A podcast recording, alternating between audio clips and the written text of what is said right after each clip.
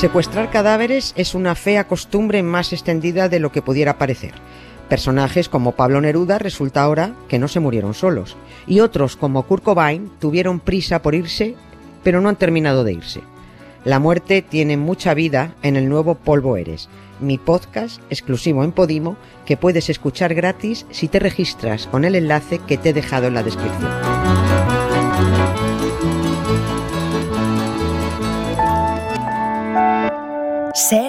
Podcast. Estás escuchando Acontece que no es poco y yo soy Nieves con Costrina, la que te lo cuenta. Un podcast de historia para conocer, para entretenerse, para criticar, para cotillear y para lo que se tercie. Que disfrutes del episodio.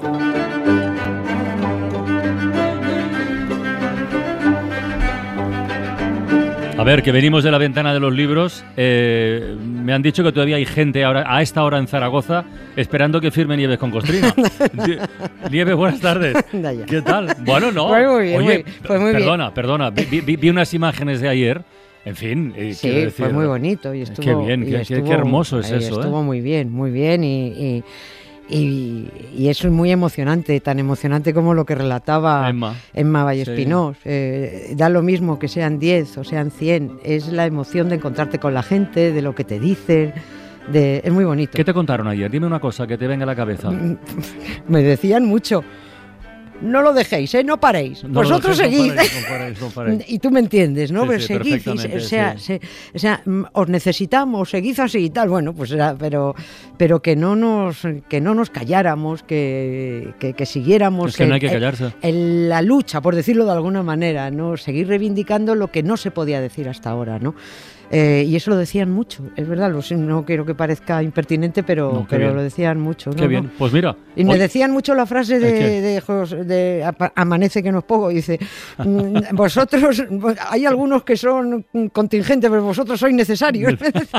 Está bien. Pues mira, hoy, hoy precisamente empezamos semana con una de las páginas pues, seguramente más importantes ¿eh? en la historia de este país y, y que yo creo que explica algunas o bastantes cosas de cómo somos hoy. Bueno, y de lo que ha ocurrido en España desde entonces. Me refiero al regreso de, de tu amigo, de Fernando VII, o sea, al regreso del absolutismo, con un prólogo muy bien organizado, del que ya dimos alguna pista el otro día, el del levantamiento del 2 de mayo, del que, como ya comentamos, se sabe mucho de los héroes que plantaron cara a los franceses y que pagaron con su vida haberlo hecho, pero muy poco, muy poco se sabe, o nos, muy poco nos han contado, de quienes les dejaron tirados con el culo al aire. Y al final, ya lo verán, ya lo veréis, todo conduce al retorno del Mastuerzo. Exactamente, sí. El jueves pasado hicimos la previa de lo que queríamos contar hoy. Era necesario contarlo para, para poner las cosas en su sitio, ¿no? Es decir, ya contamos qué pasó exactamente el 2 de mayo y hoy toca contar cómo se empezó a organizar el, el aplauñalamiento. El ¿no? palabra de Tony, sí, el sí, aplauñalamiento, ¿no? El despliegue propagandístico y populista que ha llegado hasta hoy con esa celebración hipócrita que todos los años festejan en la Puerta del Sol de Madrid y que, bueno, que solo pretende ocultar la traición del ejército, de la corona, de la iglesia y de los políticos a los madrileños y a los oficiales Daoíz, Mm. Velarde y Ruiz, que fueron efectivamente héroes, ¿no? La propaganda se estuvo organizando entre los últimos días de abril y los primeros días de mayo de 1814 a partir de que el mastuerzo Fernando VII regresa a España y justo antes de su entrada en Madrid hubo mucho trabajo por hacer. Por un lado, organizar el golpe de Estado para derribar al gobierno, para derogar la Constitución de 1812 y reinstaurar el absolutismo. Esta, esta parte era competencia de los políticos de ultraderecha, del ejército, la iglesia y de los Borbones. Y luego, por otro lado, las bases de toda esta fauna tenía que calentar el, el ambiente y movilizar al, al populacho borreguil. ¿no? Así que mientras en las altas esferas hacían su trabajo preparando el golpe, las bases civiles ultraderechistas y los curas fueron preparando la calle, organizando movidas que parecieran así como espontáneas, ¿no? Y que el regreso del absolutismo fuera muy bien recibido, como que quedara claro eh, el rechazo al periodo constitucional por parte de la plebe. Y creo que con algunas cosas vamos a alucinar. La propaganda oficial empezó a montarse exactamente el 2 de mayo de 1814. Ese día se trasladan en solemne procesión los restos de Daoíz y Velarde, que eran precisamente los traicionados, ¿no? Ahí comenzaba el aplauñalamiento.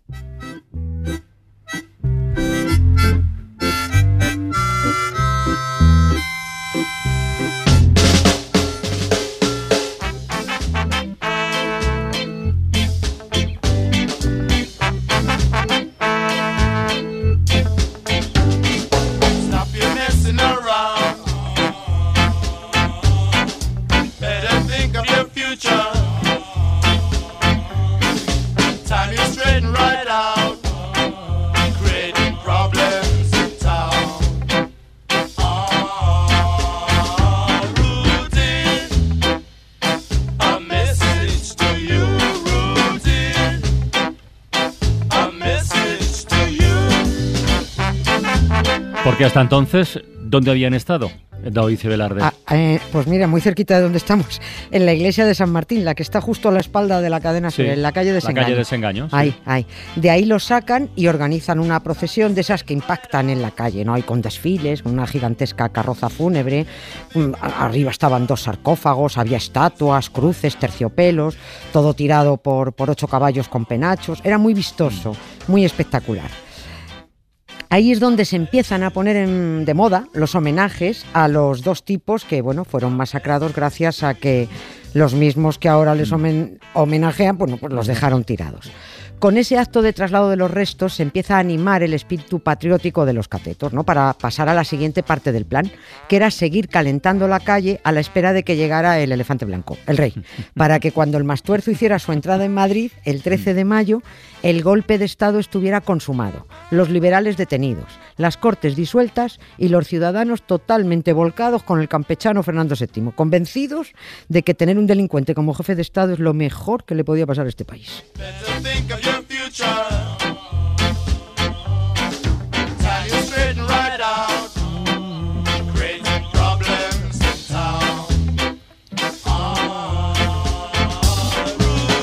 A ver, Nieves, vamos a ordenar datos para no Sí. perdernos. Em, mientras el rey llegaba a Madrid, ¿quién estaba organizando todo el tinglado del golpe de Estado? Claro, tenías que tener aquí ¿Quién una era? mano, sí.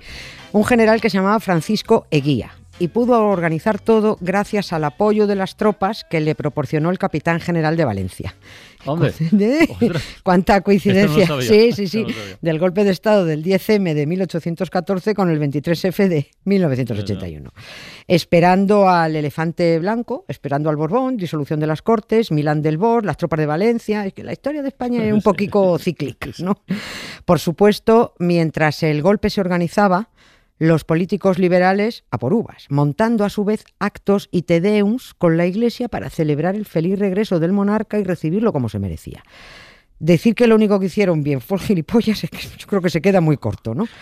Cuando en la noche del 10 de mayo de 1814 se desata la represión en Madrid, Ujú. los diputados liberales, los constitucionalistas, Sí. no daban crédito a lo que estaba pasando. Ellos esperando con ilusión al rey y el rey había ordenado detenciones y ejecuciones a cascoporro. Les estuvo muy bien empleado, ¿no? Por fiarse de los Borbones, ¿no?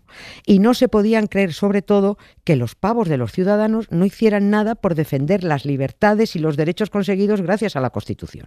Muy al contrario, to- todas las manifestaciones en Madrid eran a favor de los absolutistas. En Madrid no cambian esto tampoco, Mm. ¿no? Somos igual de tontos.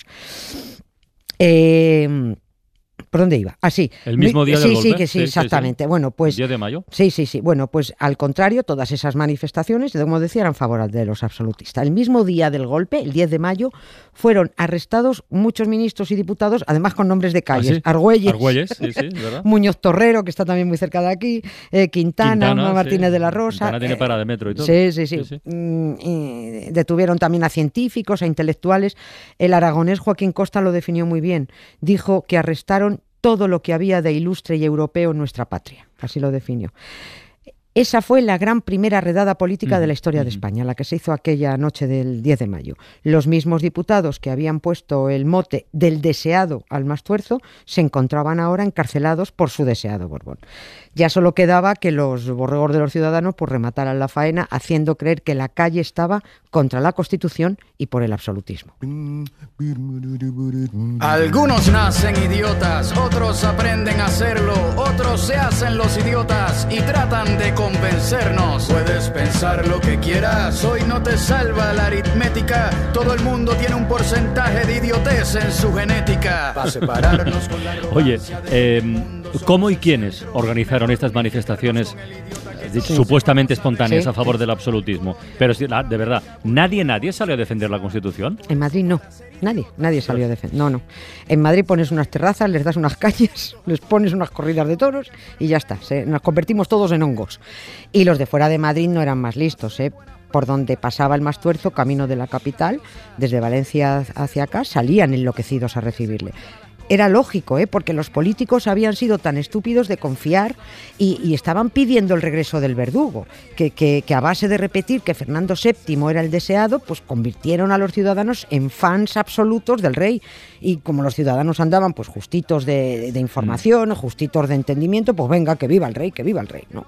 Los absolutistas se hicieron con el control de las calles en Madrid de la manera más sucia que se puede imaginar.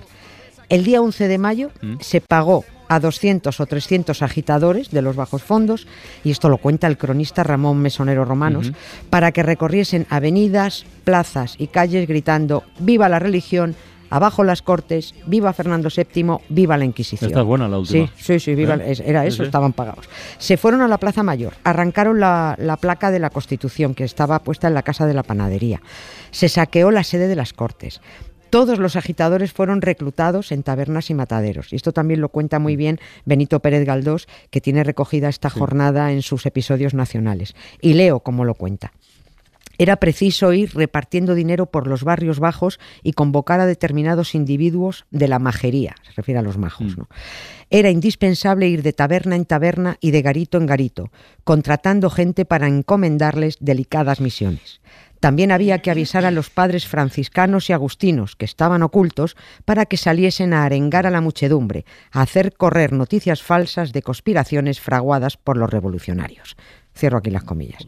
En resumidas cuentas, o sea, al Borbón lo estaban defendiendo, la- lo estaba defendiendo la chusma pagada por las élites militares, eclesiásticas y políticas que necesitan a la monarquía para mantener sus privilegios y necesitan a la plebe ignorante pues para manejarla en su propio No, beneficio me, también. me- ¿no? me sabe mal decirlo, pero eh, lo hicieron bien, quiero decir. Lo que no se puede poner en duda es que el- la propaganda del, del golpe, la organización, todo, la verdad que lo, lo clavaron, ¿eh? Si a organizarse bien no les gana nadie. Ya. No, no, estaba perfectamente organizado. Tenían recursos, ¿no? Sí, tenían recursos económicos, tenían las armas, las élites estaban en el ajo, eh, los políticos liberales eran cultos, pero idiotas, y los españoles, pues unos catetos sin cultura que ni sabían ni estaban preparados para enterarse eh, de que estaban apoyando a, los que les iban a despojar de sus derechos, ¿no?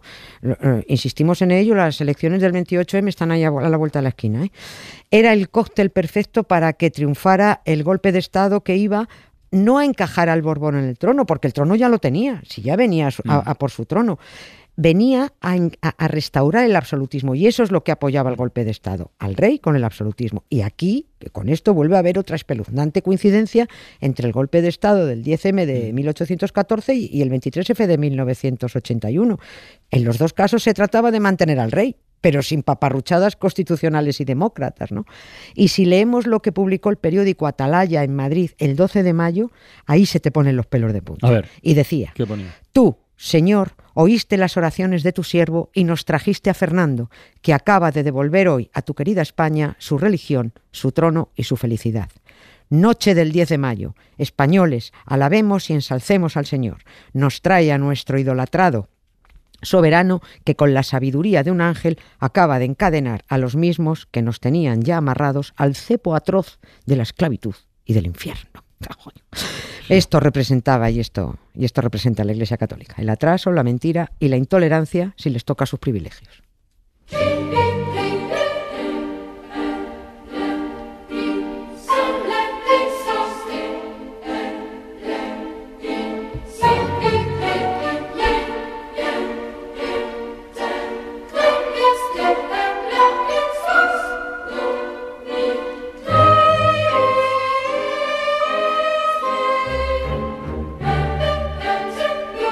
Es muy fuerte porque lo que acabas de leer del, del periódico Atalaya, Mm.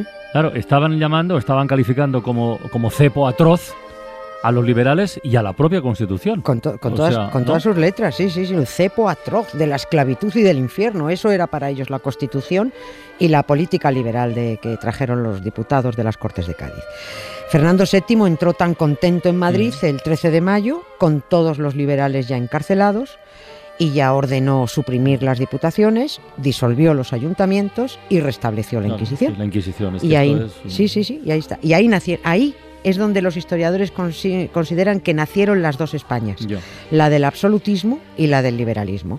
Y bueno, aquí seguimos pagando las consecuencias de no haber hecho ni entonces ni ahora una buena limpia de caspa, la verdad. Y hasta aquí nada, amiguitos, otra bonita historia de la nefasta esta- familia Borbona pero que solo traía a este país disgustos y fotos en el Ola. Pero esta, esta es una historia especial, ¿eh? Esta, Sí, tiene, eh, esta esta- tiene un peso específico Pero no nos la contaban. notable. Por no eso está bien que lo contemos aquí. Por eso tienen razón los amigos de Zaragoza y las amigas. Y pronto iremos hoy a hacer una ventana, que lo sepas, a Zaragoza, después del verano. Ahí lo dejo, ahí lo dejo, ya está. Hala, mañana más nieves. Un beso. Un beso, gracias, Carlos. Para no perderte ningún episodio, síguenos en la aplicación o la web de la SER, Podium Podcast o tu plataforma de audio favorita.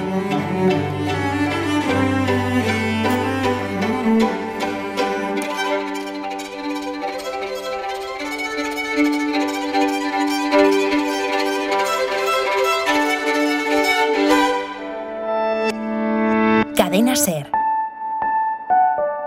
La radio.